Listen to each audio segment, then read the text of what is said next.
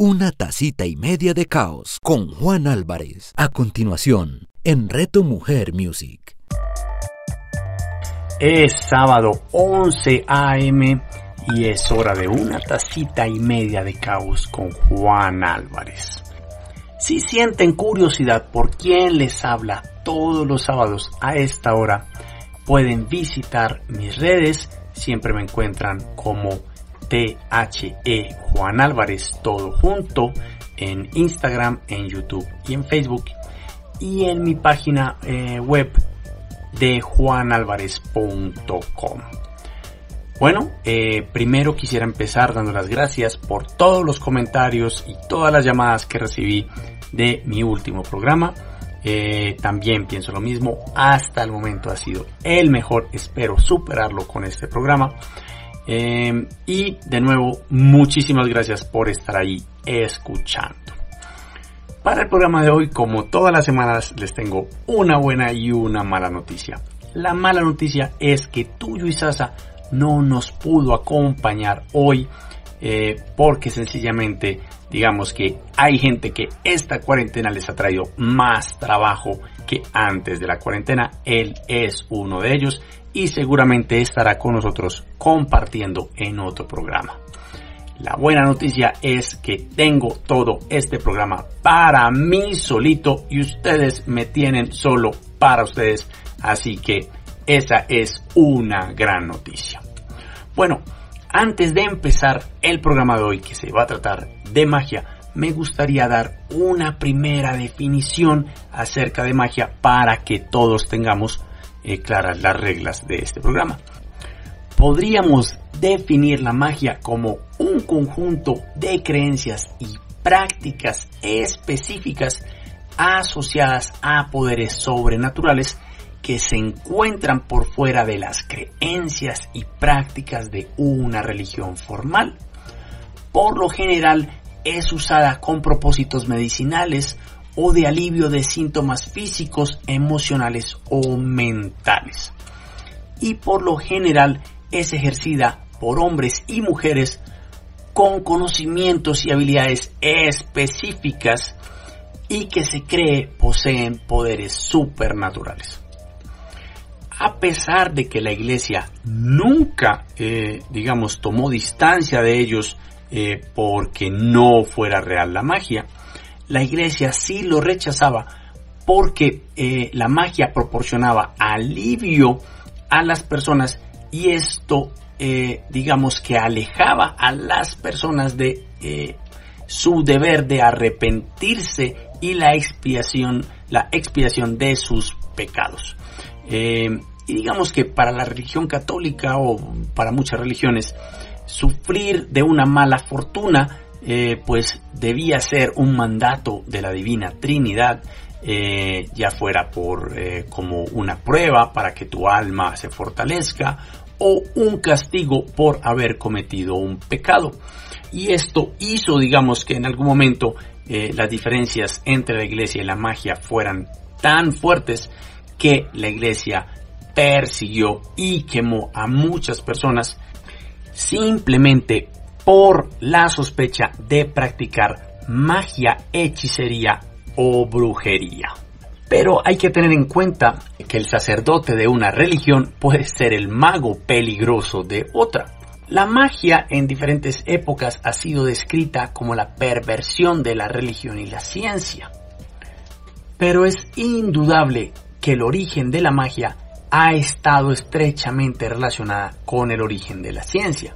Por ejemplo, Isaac Newton eh, no fue el primer gran científico, sino el último gran mago. Escribió, por ejemplo, muchos libros sobre el, sobre el ocultismo, astrología y alquimia. Muchos de los grandes científicos de la revolución científica y la ilustración estaban profundamente relacionados con lo oculto.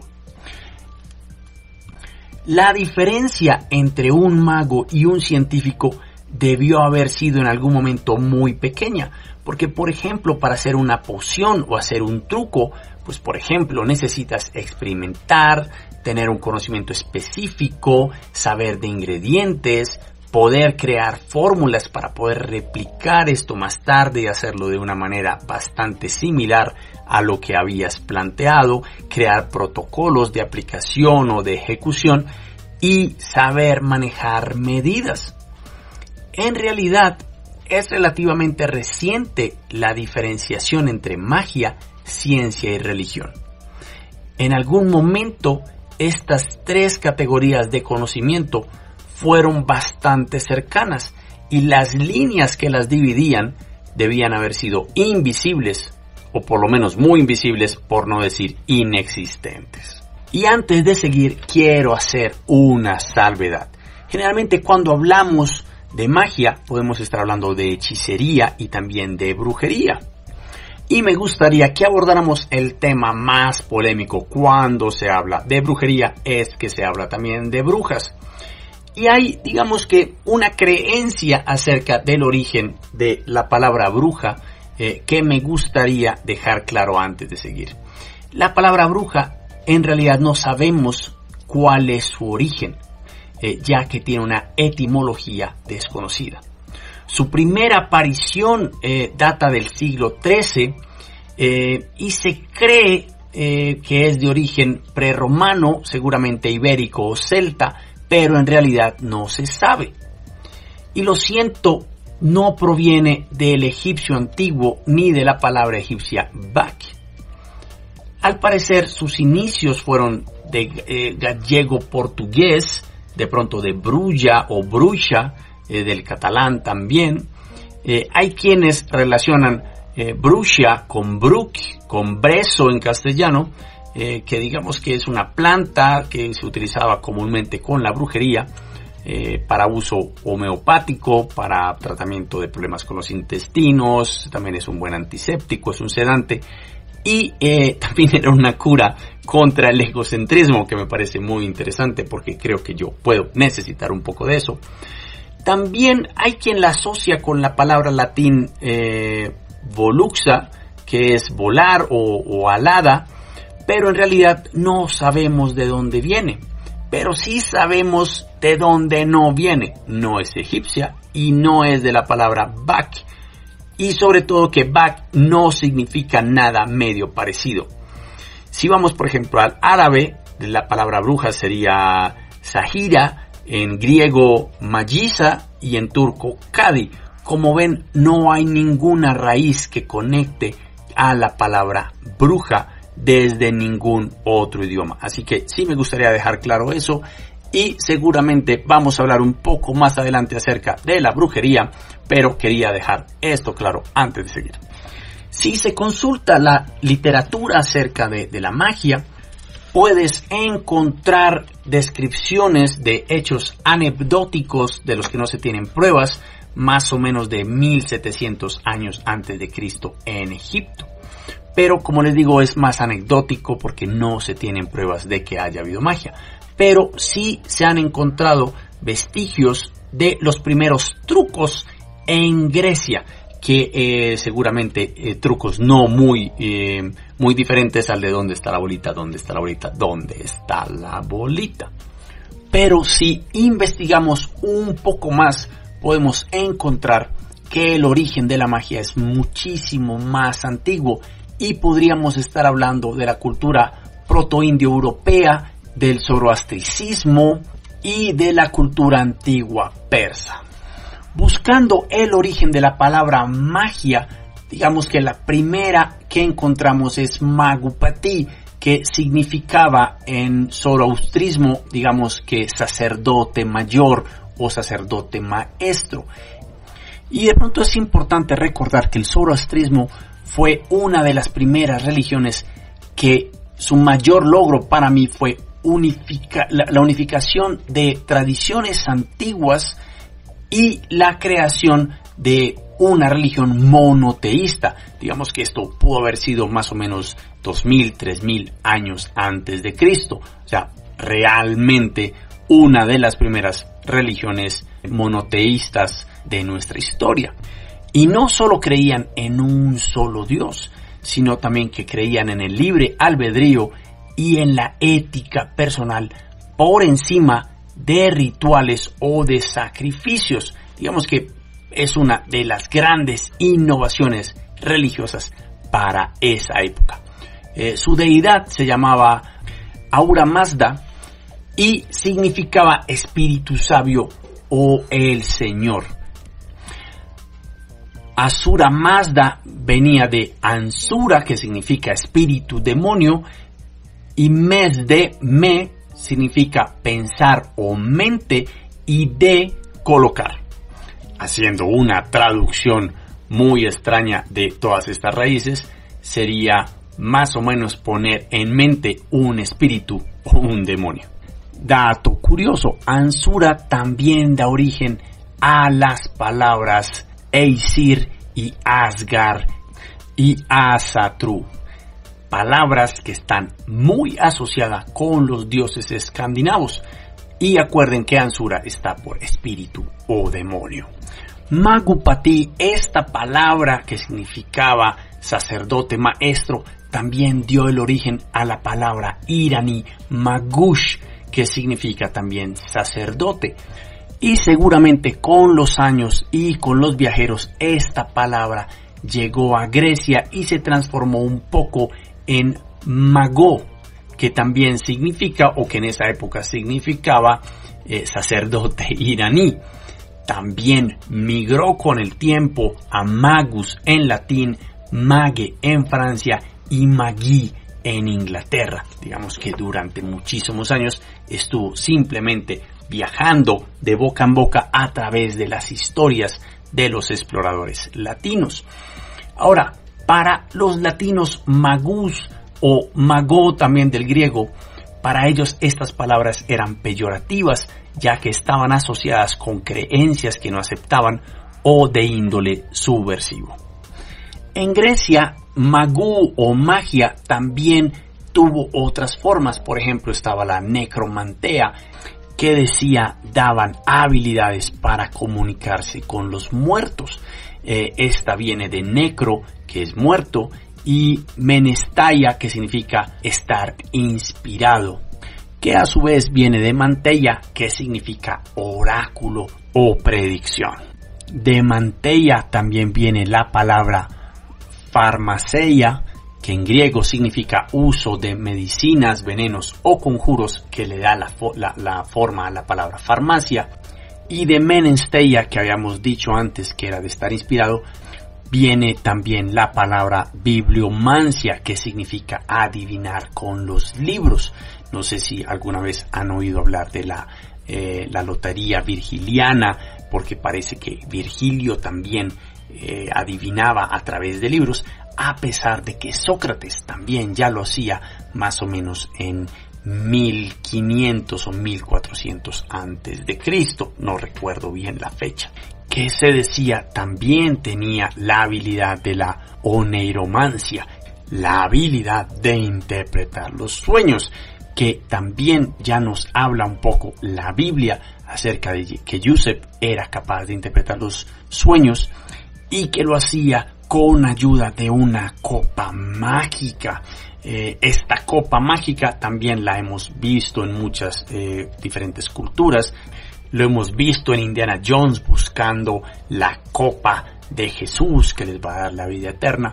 Pero también los persas tenían la copa de Hamshit, que al que bebía de ella le otorgaba la vida eterna.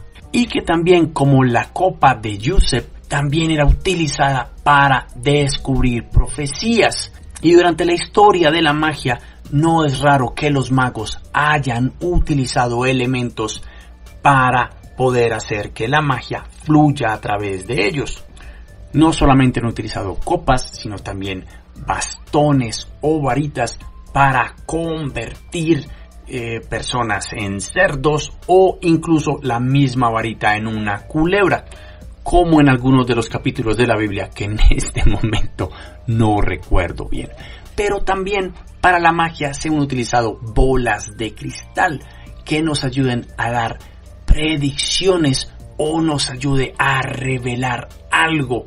También se han utilizado elementos que reflejen o que sean luminosos en forma de espejos, fuego o incluso el mismo agua.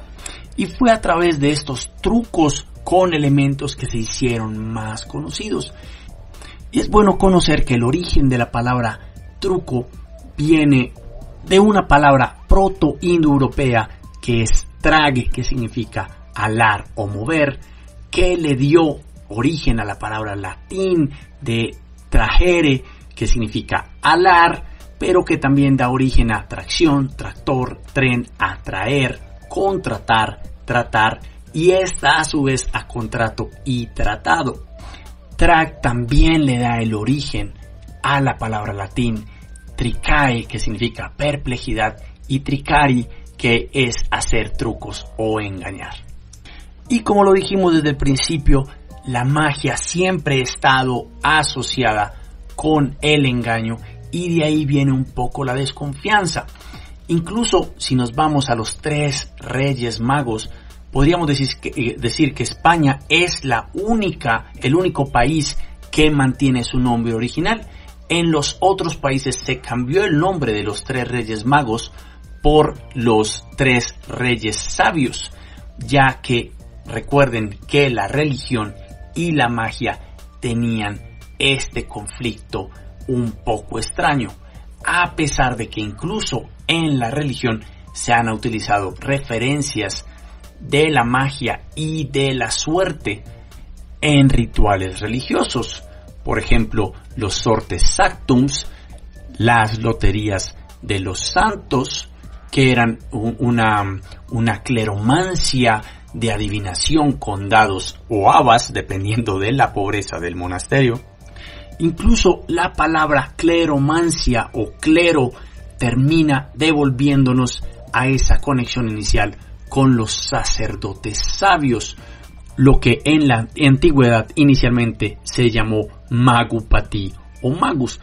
Clero viene de la raíz proto-indo-europea kel, que significa cortar, que a su vez da origen a la palabra cleros, que significa asignar, que termina dándole forma a clérigos, que se le llamaba a los asistentes de los sacerdotes de templo, que sobre todo se caracterizaban por tener prohibido tener descendencia, ya que su única herencia sería el servicio que le daban al Señor. Y después de que quedó ese oficio de clérigos eh, establecido, clericus terminó siendo simplemente una referencia a el trabajo de los sacerdotes o al sacerdocio, que siempre estaban relacionados con la educación y la contabilidad. De ahí la palabra anglosajona clerk, que está profundamente asociada con trabajos contables o trabajos de oficina donde se maneja dinero. Y poco a poco llegamos a la Edad Media, digamos que la época más oscura para la gente que trabajaba con brujería, con hechicería o con magia, ya que la religión no hacía una distinción muy grande. Y por miedo a la persecución, muchos magos o muchas personas que se dedicaban a la magia se volvieron magos callejeros dedicados solamente a los trucos, ya que las únicas opciones era eso o morir en la hoguera o colgado, porque a pesar de que la creencia está de que se quemó la mayoría de las brujas, en realidad se colgaron más brujas que las que se quemaron. Se cree que por esta época más o menos 7 millones de personas fueron ejecutadas por sospecha de usar magia, brujería o hechicería. Dato curioso, a pesar de que nunca pensamos en la Inquisición española como una institución progresista o que haya llevado el mundo hacia adelante, fue gracias a la Inquisición española que más o menos en 1620 que la brujería más que una amenaza corresponde digamos que a la paranoia de eh, sacerdotes locales y esto hace que las ejecuciones paren. Creo que la mayoría de nosotros no nos imaginábamos eso. Después de que las ejecuciones pararon, tomó más o menos unos 200 años antes de que la magia volviera a tomar em, fuerza. Y digamos que fue un show ante el rey de Inglaterra que popularizó un término que sobre todo, eh, digamos que en Europa y en Estados Unidos es muy conocido, que es hocus pocus. Hocus pocus, digamos que era la traducción que hacía la gente de la magia que hacía el sacerdote a la hora de convertir la sangre de Cristo en vino, cuando decía hoc es corpus meum, la gente lo que entendía era hocus pocus, y este mago al frente del rey hizo un truco diciendo las palabras hocus pocus y esto hizo de que esa expresión en particular se asociara con palabras mágicas. Y con Descartes, yo pienso, luego existo, llega la iluminación y los trucos cambian a demostraciones de maravillas científicas, donde em, se populariza las demostraciones eléctricas y de magnetismos y también de hablar de los descubrimientos de nuevas leyes físicas que explican cosas que hasta el momento eran inexplicables. Y a mediados de 1800 los magos comienzan a descubrir la verdadera magia, que empiezan a utilizar el marketing de forma masiva. Y podíamos coger por ejemplo, el gran mago del norte, que era un mago escocés, que aprovechaba cada una de sus presentaciones y de sus viajes para promocionarse fuertemente antes de llegar a cada ciudad europea y su éxito era tan grande que llegó a tener su propio periódico y su propio teatro. Y fue durante este periodo que la magia moderna o el show de la magia moderna empezó a tomar forma. Los magos dejaron de ser artistas callejeros y empezaron a incorporar todos estos elementos clásicos que ya conocemos, el sombrero, la vestimenta elegante, estar vestidos de negro, las varitas, iluminación y ambiente controlado, exactamente más o menos como estamos acostumbrados a ver un show de magia hoy en día. Después apareció Coltat, aparecieron Méliès, que digamos que también fuera de ser magos empezaron también a darle forma a los efectos especiales visuales a través de espejos y a través también de la cinematografía. Y la magia pasó de ser simplemente personas en la calle que timaban a otras personas a hacer un arte. Y la magia empezó a tener una cantidad de formas que no tenía hasta el momento. Y digamos que para mí la más impresionante es la historia de Harry Houdini, el escapista. Que fuera de ser un gran escapista, también era un mercaderista maravilloso y fue capaz casi de crear un movimiento revolucionario con sus shows. Ahora, para poder entender la grandeza de Harry Houdini, tenemos que darle un poco de contexto histórico a su historia. El auge de su carrera ocurre más o menos en 1912. Estamos en plena depresión económica, la gente no tiene dinero, la gente no puede viajar, todos quieren ir a cumplir el sueño americano, pero la sensación de estar atrapado y no poder escapar a las circunstancias de tu vida es generalizada. El mundo está en realidad no solamente en una crisis económica, sino también en una crisis emocional. Y de la nada, un loco se para en un puerto de Budapest se hace amarrar con una camisa de fuerza y varias cadenas, se hace atar por los pies y levantado de cabezas eh, por un garfio del puerto varios metros sobre el, el suelo y se libera mientras dice las siguientes palabras.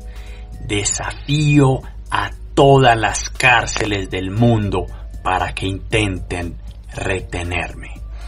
Y esta idea de ser libre, no importa qué, no importa los obstáculos, no importa qué gobierno tengas, no importa en qué país esté, que tú siempre podrás ser libre y que nadie podrá retenerte, fue como tirar un fósforo en un barril de gasolina.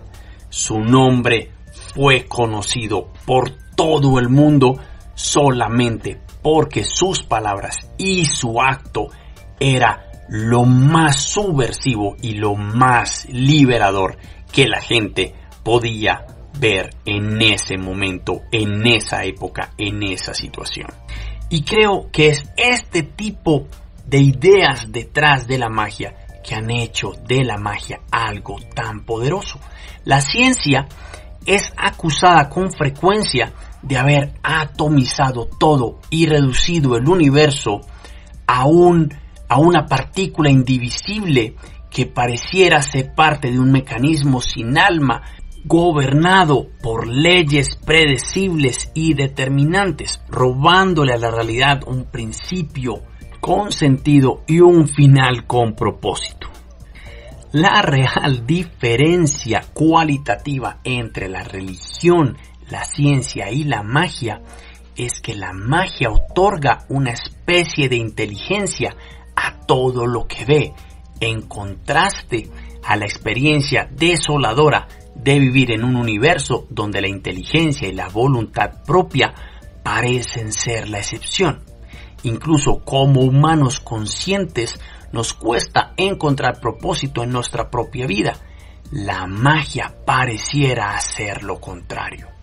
Abrazando la naturaleza divina del universo, liberándonos de las ataduras sociales y físicas y otorgándonos un libre albedrío ilimitado. Y como dice el escritor Neil Gaiman, la ciencia es la forma de hablar del universo con palabras que lo une a una realidad común. La magia es el método de hablar con el universo con palabras que no pueda ignorar. Las dos son raramente compatibles. La ciencia pareciera estar buscando cómo explicar todo lo que no entendemos, mientras que la magia pareciera solo buscar que fluyamos con el caos. Espero que esta breve introducción a la historia de la magia les haya gustado y les sea útil. Recuerden que si quieren comentar o dejar puntos de vista o hacer preguntas, lo pueden hacer por la página de Reto Mujer en Facebook o por mis redes sociales de Juan Álvarez, T-H-E Juan Álvarez, o por mi página de juanalvarez.com. La próxima semana hablaremos de un tema aún más interesante para el caos y es los extraños.